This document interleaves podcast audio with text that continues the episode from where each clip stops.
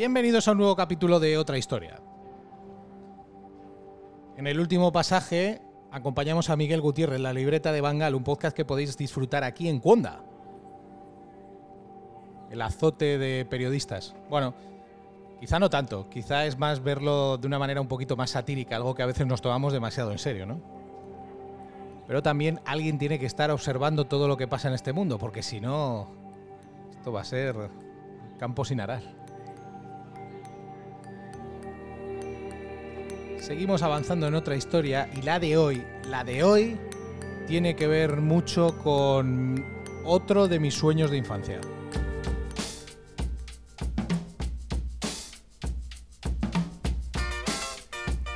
Mi juventud es baloncesto. Sonido de parquet, de triples de Alberto Ortega, de Garayalde. Los bates de Larry Michaud, las bandejas de Pablo Lasso y los tiros de 5 metros de Joe Arlaucas. Ay, qué fiebre. Mi juventud era ir corriendo a la araba para sentarme allí arriba, sí, arriba. Donde la calefacción, con todos los chavales, a ver a Sabonis, a Perasovic, a Tony Cuco, que vino a Vitoria con la Benetton de Treviso, los hermanos Martín, Azofra, mi idolatrado David Wood. La primera persona negra que yo vi en mi vida fue Easy Hollis. Lo vi en una cafetería, iba vestido con una chaqueta de aviador y con unas gafas oscuras enormes. Y yo no podía creer que aquellos dioses que veía en la tele con Ramón Trecet pudieran ser de verdad. Aquellos programas de Ramón traían a España el aroma de otro mundo al que gracias a él pudimos acercarnos. Pero como en todo hubo pioneros. Uno de ellos es alguien a quien admiro muchísimo. Muchísimo. No había YouTube. No había vídeos de móvil. No había WhatsApp. Si fichabas a un jugador americano, tenías que fiarte del que te, te lo traía, porque seguramente en el aeropuerto ya te ibas a dar cuenta que aquel pivot de 208 que habías fichado era un 2 metros raspado. Eran ejercicios de fe y era un trabajo casi, casi, casi artesanal. Viajar a Estados Unidos y ver, escuchar y aprender de los que decían que eran los más grandes. Nos está quedando esto muy erótico, ¿eh? No cabe en un currículum todo esto, esto de la artesanía. Las líneas gruesas se quedan con que dirigió en Valladolid, en Málaga, Zaragoza, que entró en los despachos del Real Madrid, que como seleccionador español pudo ver los primeros pasos del mejor jugador español de todos los tiempos jugando para la Nacional, Pau Gasol. Es Mario Pesquera, es un artesano del baloncesto. Don Mario, ¿cómo está usted? Pues muy bien, ¿y tú? Aquí Pues bien. estamos. Se ha quedado un poco erótica la presentación, ¿no? Te ha quedado muy bien. ¿Cómo estás, Mario? bien, bien. Aquí, bueno, sufriendo esto que estamos pasando todos, aunque ya aparentemente con una esta nueva normalidad que llaman, pero que todavía no es tanto. Pero bueno, por el resto bien. El resto bien. Mira, eh, este tiempo nos da para, para ver con perspectiva cosas que hemos hecho. Eh, desgraciadamente nos da para sufrir por gente a la que queremos, nos da también para eh, sufrir por gente a la que idolatramos y gente que, que nos falta ahora y que nos ha faltado desgraciadamente por lo que ha pasado en todos estos días. Pero, pero también, oye, nos da para hacer una retrospectiva de todo lo que hemos hecho en esta vida. Una de las cosas en las que yo, eh, bueno, me he centrado primero en la de, en este capítulo de otra historia, en este podcast, hablar con amigos como tú, que eres amigo mío, que es un honor para mí que seas amigo mío, eh, es esto de lo que estaba hablando. Hubo un tiempo en el que el baloncesto no era YouTube, no era eh, presentar a un jugador y enseñar los highlights en Twitter. No, no. Era mucho más difícil, Mario. Era muchísimo más difícil. Era, era todo, todo, todo, todo complicado. Como has contado un poco en la, en la introducción, digamos, eh, el hecho de fichar solo un jugador eh, extranjero ya tenía sus más y sus menos. Todos mermaban, veías tres imágenes jugando un jugador que tú no necesitabas que jugase de pivo y jugaba 37 minutos de, de alero y hacía tres movimientos de espalda y decías, uy, yo creo que si esto lo hace y lo hace más veces me puede valer, puede ser lo que queremos. Bueno, era vivíamos pequeños milagros y teníamos que hacer en todas las cosas, esa es una de ellas, pero hacíamos de todo al principio. Éramos preparadores físicos, éramos delegados, pasábamos las crónicas a los periódicos, bueno, hemos hecho de todo. Eh, Mario, había gente que se cruzaba la frontera para ver películas un poco calientes. Eh, Sí, no, sí, era, sí. no era la manera, pero casi. Conseguir un vídeo de un jugador americano era más o menos tener que cruzar la frontera de incógnito, ¿eh? No, no, así era. Bueno, yo te digo, yo llegué a pagar muchísimo dinero por unas películas de NBA que eran, realmente fue un auténtico desastre después por películas de la NBA en Los Ángeles que, bueno, que, le compré a un hombre que se dedicaba a, vender jugadores y a comprar jugadores y que era un de, bueno y le vi las películas y era tal la emoción que tenía estamos hablando claro de esos años que, tú comentas pues eh, estoy hablando de del año 79 año 80 más o menos que aquí no se recibía ninguna película, aquí no se recibían los partidos, que las compré y pagué por ellas una auténtica burrada de dinero. De todas esas que he contado un pequeño esbozo, siempre pasaba lo mismo, ¿no? 208 y lo veías en la presentación y decías, no me no, no creo, no, no creo. De todas esas, ¿cuál es, ¿cuál es la que más has dicho, madre mía, la que nos han colado? Bueno, una quizás, no, me colaban tantas, pero yo tuve la suerte de trabajar mucho con un agente de jugadores, eh, ya fallecido hace años, Ripper Kudani, Richard Percudani, que era buen amigo y un hombre en ese sentido muy, muy honrado, era un hombre de confianza. No era de los más famosos, pero sin embargo era un hombre que había entrenado en Varese, en Italia, eh, americano, que trabajaba para los Phoenix Suns, con mucha experiencia, y en ese sentido los goles que, que me metía eran goles muy, muy pequeños porque él ya la estatura la daba, pero la daba más o menos la que daban siempre, por supuesto con las zapatillas calzados y un poco más, pero no me engaño mucho. Quizás la mayor sorpresa en ese sentido me la llevé con George Singleton, que bueno, era más pequeño, pero más pequeño por todo, un poco por cuerpo y todo de, lo que parecía, pero que era un jugador tan extraordinario, sin embargo, que, enseguida nos, nos valió para lo que necesitamos, a pesar de ser un hombre que por constitución y por estatura debería jugar de más de cara al aro que de lo que lo hacía. Eh, yo hace poco estaba viendo al hijo de Pismenion, eh, ahora super prospect de, los drafts de la NBA, eh, y le estaba viendo y yo recordaba a su padre, ¿no? Su padre en el Claire Cantú, un tirador, un jugador brutal, eh, que nos lo hemos cruzado con un montón de equipos en competiciones europeas, y, siempre me llevaba también a pensar eso, ¿no? ¿Tenemos razones para pensar de que cualquier tiempo pasado fue mejor o, es pura nostalgia? No, yo creo que es pura nostalgia. Yo, sinceramente, cuando lo pienso, me doy cuenta de que todo mejora. O sea, si ahora comparas, hay cosas que por nostalgia un poco comparas, pues la forma de jugar en el sentido de que te parece que, que se jugaba un poco como más eh, ordenado, como más sabiendo a qué se jugaba. Pero realmente cuando te metes un poco dentro y ves los propios equipos de la NBA, hay un tacticismo tremendo. La, táctica de la NBA ahora, aunque parece que juegan por libre, en el sentido de decir, hacen lo que les da la gana, no es así. Mm. Eh, juegan un baloncesto de, juego libre que se podría llamar, pero con unas normas tremendas, con muchísima táctica, con muchísimo estudio, con, un estudio, un scouting impresionante que, dejaría a la gente, bueno, totalmente patidifusa, ¿no? si me permite la expresión, pero realmente no hay tiempos pasados mejores en ese sentido. O sea, yo veo equipos míos que me parecía que jugaban fenomenal y alguna vez he visto algún vídeo después de muchos años y cualquier equipo ahora de, de Liga Deco, de, de bueno, nos, nos, ganaría de, de 15.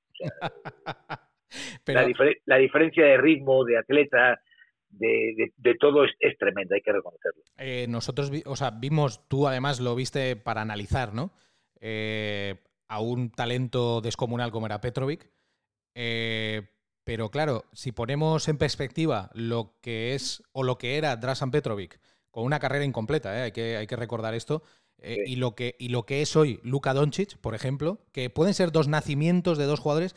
Fíjate que viéndolo con perspectiva decimos, joder, eh, éramos unos románticos y había algo que, que, creo, esto es opinión mía, ¿eh, Mario, que la mística de no ver muchas cosas y que nos la contaran convertía aquello en algo que, que, quizá no era tanto como era, porque ahora, por ejemplo, a Luka Doncic le hemos visto desde que nació.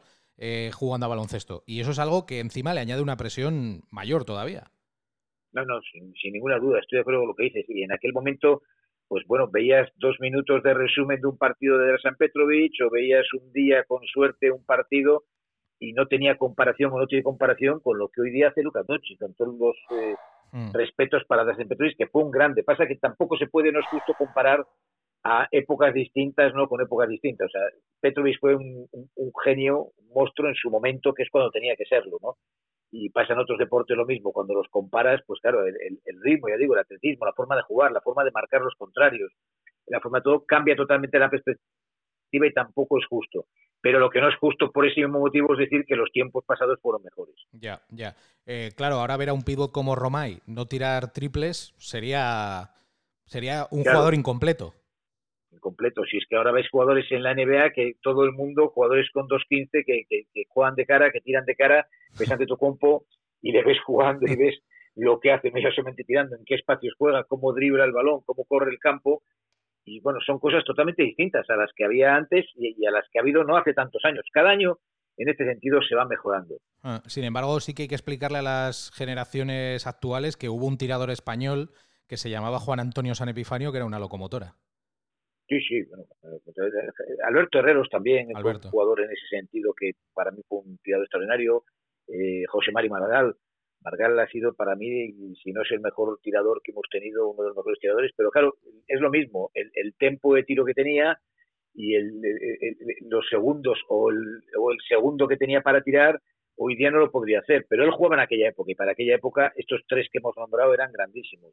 Hoy día cualquier tirador es que se la come si no tira en décimas de segundo, pero en décimas escasas. Mm. Y tiene que tener la habilidad técnica además para buscarse no solamente un tiro rápido, sino para buscarse los argumentos para siquiera poder recibir el balón y pensar a continuación de eso en, tirar.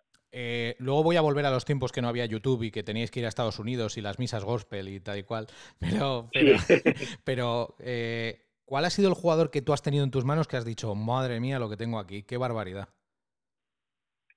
Pues quizás de, calidad de jugador en cuanto a calidad, calidad, Walter Jordan, jugador que jugó unos meses conmigo en, Valladolid y que jugó después, eh, me lo quitó entre comillas a Ito para llevárselo al, Juventud de Badalona, jugador de una calidad increíble, extraordinaria, de clase, de clase un, portento. Pero he tenido la suerte de tener americanos muy buenos, eh, Granger Hall, eh, Granger Hall, este, si lo diré, Singleton, como te dije antes, Ricky Brown, mm. Joar Laucas, he tenido jugadores eh, muy buenos, tenía, digo, un ayudante, entre comillas, que era el que me, me ponía ante los ojos Wendell Alexis, que, que en aquel momento es un jugador que descubrí yo en un vídeo que estaba viendo de Syracuse, y le pregunté por él a Richard Percudani, que dio después muy buenos años en Europa, conmigo en Madrid, en Europa, en Berlín. Pero para yo tenía muy buenos jugadores, pero Walter Jordan era de clase, clase eh, excepcional. O sea, hacía cosas excepcionales, eh, corriendo con su estatura, que en aquel momento lo que hablamos no lo veías tanto por el centro en un contraataque, llevando el balón, eh, pasándola por la espalda en un contraataque para que otro jugador terminase en bandeja, eh, cosas increíbles. Mm, ¿Y Nate Davis? Bueno, Nate Davis era un superclase, pero era distinto, era un jugador con una condición física de salto increíble y con un tiro extraordinario.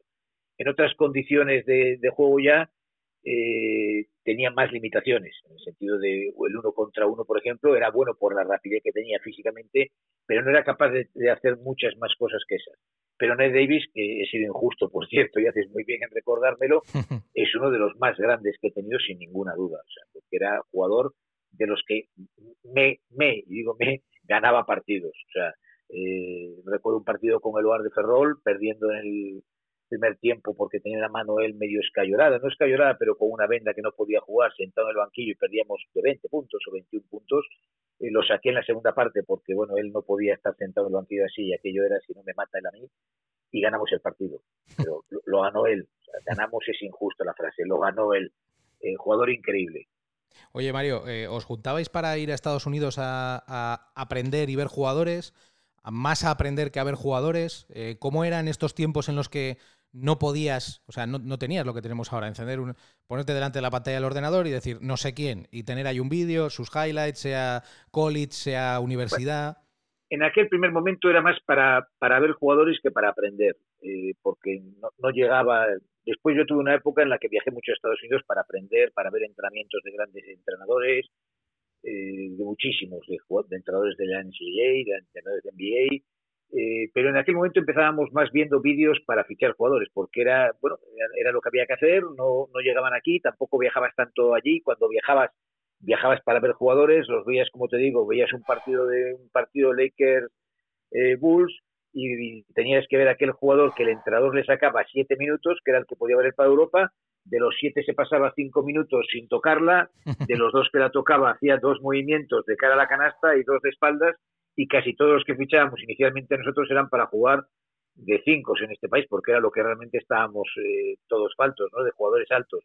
con lo cual en aquellas dos cosas que hacía, como te contaba al principio, pues tenías que imaginarte, pues hombre, yo creo que esto me puede valer, pero era eso, eh, sin exagerar, eran dos movimientos en un partido en el que además jugaba siete minutos, repetir al día siguiente porque eran campus donde íbamos a ver jugadores a ver si volvías a ver otra cosilla y bueno, con eso te volvías más o menos y decir, pues, eh, pues este me puede, este me puede valer, era, era muy arriesgado. Yo ya digo que yo tuve personalmente la suerte de tener un, un, asesor personal en el que tenía mucha confianza y con el que yo me entendía muy bien y le explicaba, bueno, yo creo que también bien lo que, lo que yo de verdad quería y necesitaba de aquellos jugadores. Claro, entonces eh, erais unos privilegiados porque además de poder ir a Estados Unidos veíais algo que nosotros veíamos grabado eh, sí, sí. en los programas de Ramón, como decía en la entrada, poco más. No, no, es verdad, verdad. En ese sentido era un privilegio. Yo la primera vez que viajé, que creo que fue el año 79 a Estados Unidos, como digo, bueno, para mí era tremendo mi inglés no es bueno, pero era mucho peor todavía entonces, y me acuerdo que tuve una intérprete incluso para viajar en Nueva York, en Los Ángeles y en Washington, que fueron las tres ciudades que, que yo visité, tuve una intérprete que estaba conmigo durante todo el tiempo para hablar con los agentes de los jugadores, un poco para, bueno, para poder, sobre todo en aquellos matices que eran importantes de verlos, porque tenías que hacer un poco todo ya. Habla, veías al jugador, negociabas un poco, iniciabas la negociación para ver a aquel jugador como gustaría o negociabas para ver otros jugadores que no habías visto pero que tenían en su en su elenco no estos representantes mm. y era un privilegio porque para mí el primer viaje a Estados Unidos pues representó no sé el ir a un mundo que veía en las películas eh, y que me, me, me, entusiasmaba sobre todo Nueva York del que un enamorado pues eh, ver a Nueva York en la realidad que representa muy bien lo que ves en las películas me parecía algo que es increíble lo que estoy viviendo de esos entrenamientos que vistes cuál fue el que más te impresionó en aquella época había muy pocos entrenamientos.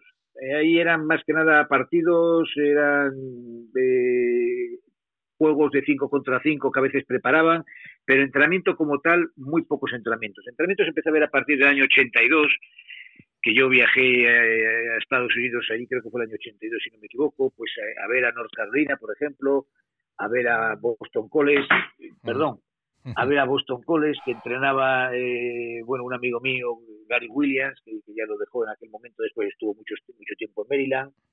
Eh, creo que, no sé si vi algún entrenador más aquel año, pero bueno, eran entrenamientos que eran excepcionales. El que más me gustó, el que más me gustó siempre con mucho, fue, eh, sin ninguna duda, Dean Smith.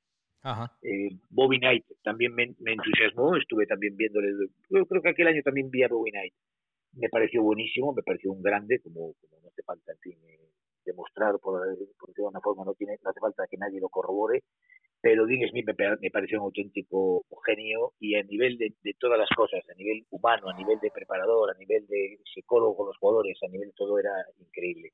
Y tuve la suerte además de ver entrenando a un chaval que se llamaba Michael Jordan, con el cual eso fue ya el, el redondeo. A eso te iba a llevar. Eh, ahora mucha gente se ha acercado a aquellos tiempos o ha conocido que más allá del ídolo y de también de los highlights, de los vídeos, del concurso de mates con Dominic Wilkins, que muchos lo pueden ver ahí en, en YouTube, eh, más allá de eso se han acercado eh, un poco a la historia, ¿no? De aquel equipo, de aquel conjunto, y yo creo que hay mucha gente todavía como sorprendida, como diciendo, pero, o sea, ¿me quieres decir que este hombre se fue, pasó lo de su padre, volvió, volvió a ganar, luego se volvió a ir, y está la gente como ubicándose?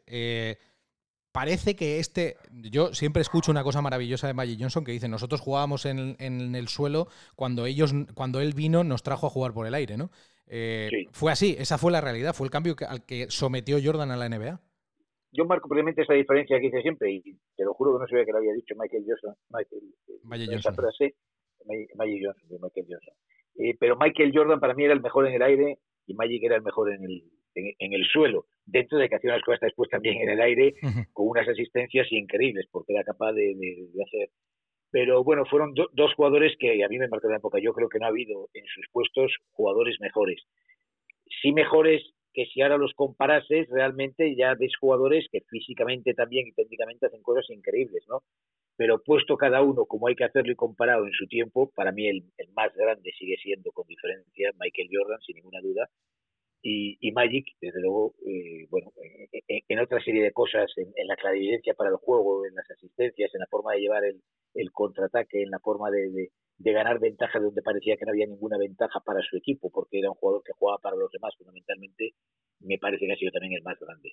Eh, ¿A quién quisiste fichar que nunca vino? Bueno, no, no, no, hubo, no hubo así jugadores, porque yo sabía muy bien lo que tenía entre manos, muy poco dinero, eh, como te digo, tenía ideas claras ya de decir, bueno, voy a fichar a este, este. Tuve que no lo hubiese fichado, curiosamente, eso lo digo como anecdótico quizás, a Denny Roman, oh. que cuando lo vi, que cuando lo vi jugar allí, no me parecía un jugador, fíjate, para ficharlo, para traerlo a Europa, en plan de que en Europa hiciese lo que queríamos que nos hiciesen los americanos, que era que te tenía que meter 18, 20 puntos, y, y, no, y no lo vi, seguro que lo hubiese hecho, pero yo tengo que reconocer sinceramente, ¿no? Mi mediocridad en ese sentido, que cuando lo vi, no me parecía un jugador como para decir... Pero querer, querer fichar, sí, querer fichar así un jugador que diga, no, porque tenía muy clarito en qué sentido de dinero me movía, y tenía que ir a por el segundo o tercer nivel con suerte. Pero de todas maneras sí que ha habido siempre un perfil de jugador que en Europa va a triunfar, ¿no? Eh, por ejemplo, lo de, lo de, no sé, es que iba a poner ahora algún ejemplo porque un día lo hablé con, Pablo Lasso, ¿no? Eh, McDermott, ¿no? Un tirador, eh, un tirador específico que Pablo me decía, este jugador en Europa puede ser una locomotora terrible y sin embargo en la NBA, bueno, es un jugador de equipo, ¿no? Que pasa a ser un especialista y un jugador de determinado rol. Sin embargo, cuando Easy Hollis viene a Europa, es que lo había hecho muy bien en la NBA. Ese era un fenómeno. Era un fenómeno. De los jugadores con más calidad que yo he visto jugar en mi vida, aparte de que era un fenómeno como persona, porque era un tío súper agradable y súper listo. Es el famoso que me decía un día mi Mario, los entrenadores estáis equivocados. Cuando se está jugando mal queréis entrenar más y hay que entrenar menos.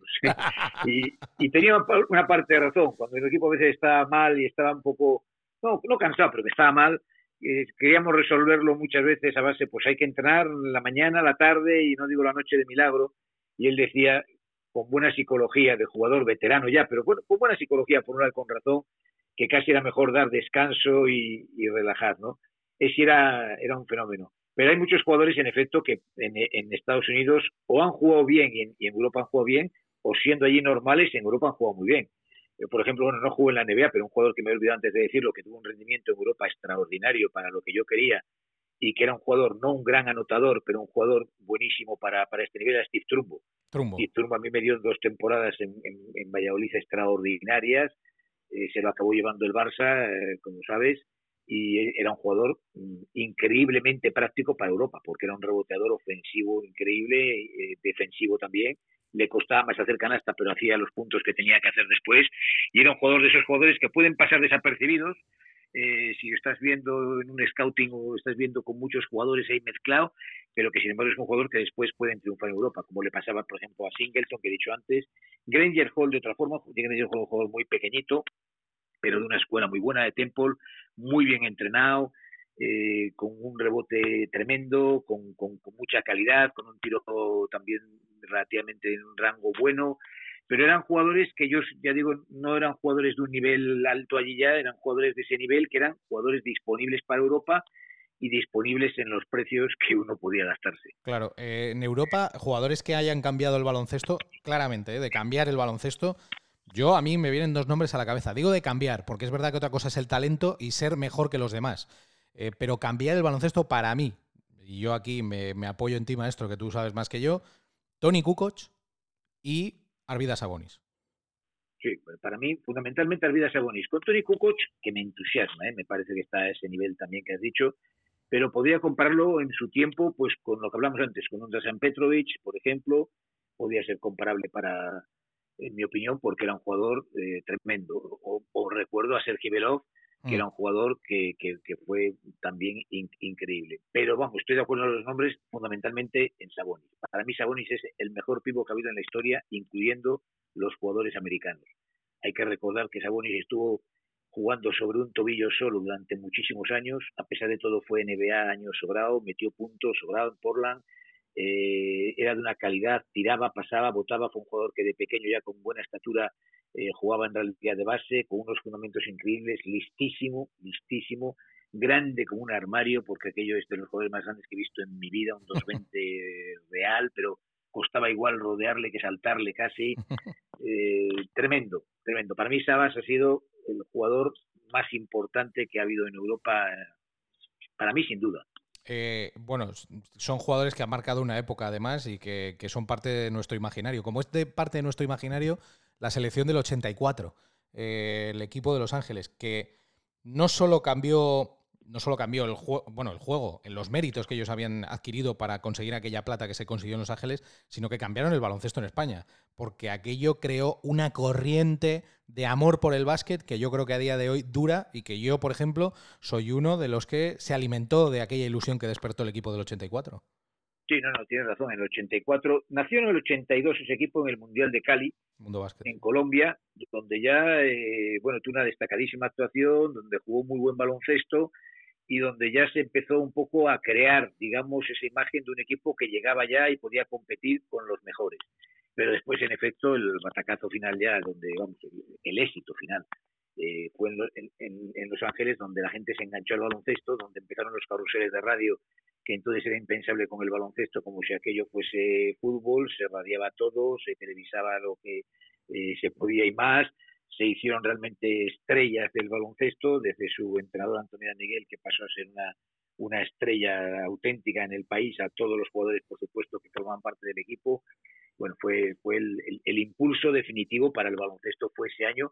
Digo, yo creo que nació un poco ya en el 82 en el Mundial de Cali. Mm. Y tú también tienes una generación, o el inicio de una generación, que, que, bueno, que está representada en Pau Gasol, al que tú entrenas en la selección española eh, y, sí. que, y que bueno, que cuando decía Montes lo del extraterrestre, tal, el elegido, bueno, es que es que no hay, es que no hay debate. Es que no hay debate. No, no, no hay debate, no hay debate. Quizás sea el jugador más inteligente que entrena, inteligente, el jugador más inteligente que entrena, porque era un jugador con unas muy buenas condiciones físicas para un 2.15 extraordinarias, eh, de rapidez además para correr el campo, por ejemplo, pero bueno, con, con otras condiciones que podían haber sido el, el número uno como ha sido, que, no hay debate, como dices, no solo a nivel español, sino a nivel europeo, a nivel mundial, de los mejores jugadores de, que haya habido en su posición, pero con una inteligencia impresionante, o sea, capaz de adaptarse eh, a cualquier sistema rápidamente, de aprenderlo, de entenderlo, no de aprenderlo, de entenderlo, de, de, de, de, tener no lo que es la información solo, como digo yo, sino entender el entendimiento.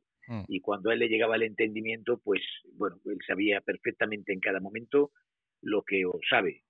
Estoy hablando en pasado, aunque todavía está ahí y esperemos que le quede un año por lo menos. Sí pues que, que, puede jugar y que puede hacer daño a cualquiera porque juega pensando, juega con la cabeza, además de con, con unas condiciones increíbles, claro. Y ganador, ¿eh? Porque cuando vais a, cuando, vais a Atenas eh, y pasa algo que con Vistachip en la radio lo hemos discutido tantas veces, el para pincharte, sí. pero, pero eso demuestra, demuestra muchas cosas. Podía haber sido un equipo perro eh, con un entrenador perro. Eh, sí. España, para el que no lo sepa, se ve en una situación de casi poder elegir a quién se encontraba, cosa que tampoco es tan real. Eh, no, pero no, bueno, sí. la victoria, la, la, victoria le acaba conduciendo a enfrentarse con Estados Unidos en un cruce mortal contra un Estados Unidos que había perdido ya partidos, eh, pero que de repente se encuentra con España que tiene a Damon Studemayer en, en, bueno, pues en modo estrella de la NBA, lo que no había mostrado en ese momento, y nos manda para casa. Eh, no era tan así, no era tan podíamos elegir, eh, pero un equipo perro eh, igual hubiera hecho otra cosa, Mario, y tú lo sabes, porque has vivido mil bueno, experiencias no de estas. No, no, lo explico, no podíamos elegir porque había perdido dos partidos en Estados Unidos y, y, y, nos tocaba, nos pusimos como nos pusiésemos, aunque no ganásemos nosotros ya éramos primeros de grupo al final. O sea, claro. no, no, cabía nada contra Nueva Zelanda, más que si ganábamos eso, si hacíamos un favor a Serbia, que lo agradeció por cierto siempre Cerco Bradovic, y si no ganábamos, sin embargo Serbia se quedaba fuera de, de, de los cruces pero no teníamos, nosotros nuestra posibilidad se había terminado ahí. O sea, podíamos haber jugado, claro, si hubiésemos sabido que hubiésemos ganado a Nueva Zelanda, a perder contra Italia en otro partido, porque el de China fue el primero además. El de China ya era un partido que tenías que ganar para empezar y no, no había tanto donde escoger. Pero sí es verdad, sí es verdad que era un equipo ganador, que es un equipo del que yo estoy orgullosísimo del baloncesto que se hizo, porque la verdad es que yo creo que jugamos muy bien a baloncesto. Yo incluso allí era más crítico cuando lo veía que cuando regresé a mi casa y bueno, después con un poco de tiempo empecé a ver los partidos, pues hemos jugado francamente bien. La verdad es que hacíamos un baloncesto bueno, éramos un equipo dificilísimo, ganamos a, Argentina, eh, ganamos a Italia, que fueron los finalistas de Dorado, medalla de oro y plata.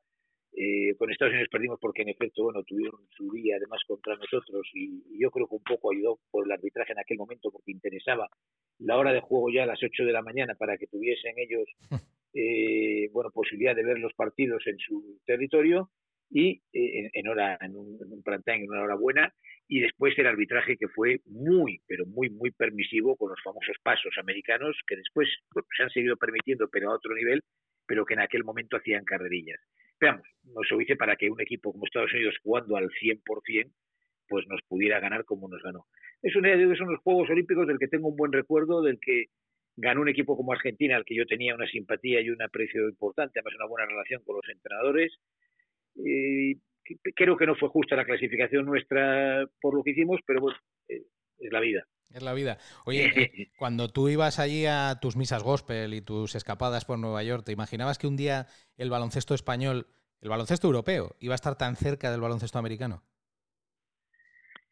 Pues la verdad es que, fíjate, sí, ya, y ya discutía un poco con los entrenadores americanos, discutía en el sentido, vamos, positivo de la palabra, de decir que en Europa, España no solo en Europa, había jugadores buenos.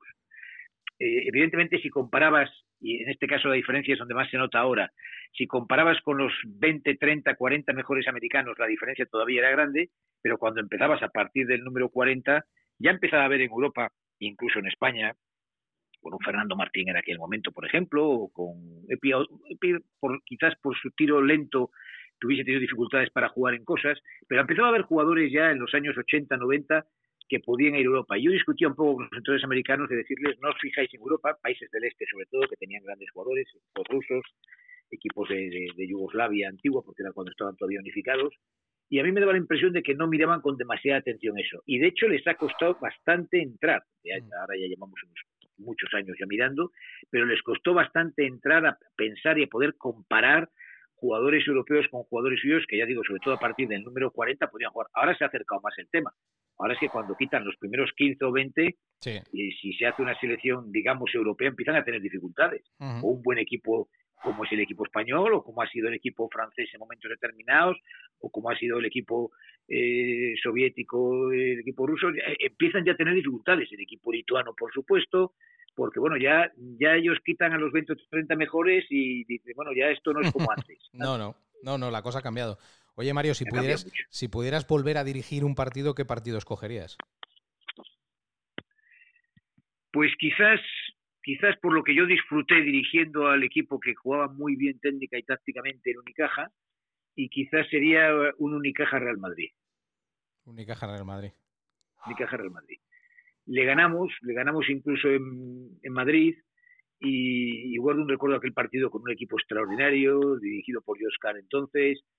Eh, me parece que era un partido para divertirse, era un partido en el que por un lado no teníamos nada que perder, porque era la verdad, no teníamos nada que perder, teníamos mucho que ganar. Y el equipo nuestro, en aquel momento, en el mejor momento, con Ricky Brown, con Joan Laucas, etcétera, pues la verdad es que jugaba muy bien a baloncesto y era capaz de resolver tácticamente pues cualquier posición que había. Qué bonito el baloncesto, Mario. Qué de valores, qué, es la vida. te voy a decir? A ti que te encanta y a mí que ah. también, pues ¿qué, vamos a decir. Con lo bien que venías tú a Vitoria, ¿eh? cuando jugabas ahí en Mendizorroza, ¿eh? Además de verdad, además de verdad, lo a gusto que iba y, y lo que me gustaba a mí esa ciudad y los pinchos tan buenos que me tomaba. ¿eh? que lo primero, lo primero que hacíamos nada más bajar del autobús era un bar que teníamos relativamente cerca a darnos unos pinchitos. ¿eh? Ay, ay, ay, ay, ay, ay. Mario, me encanta el baloncesto, nos gusta el baloncesto. Nos gusta el baloncesto, recordar aquel baloncesto y yo volver a recordar aquella imagen de Easy Hollis. Eh, la tengo en la cabeza. La primera, vez, la primera vez que le vi allí delante no daba crédito. como a ti, amigo. Mario, te mando un abrazo gigante. ¿eh?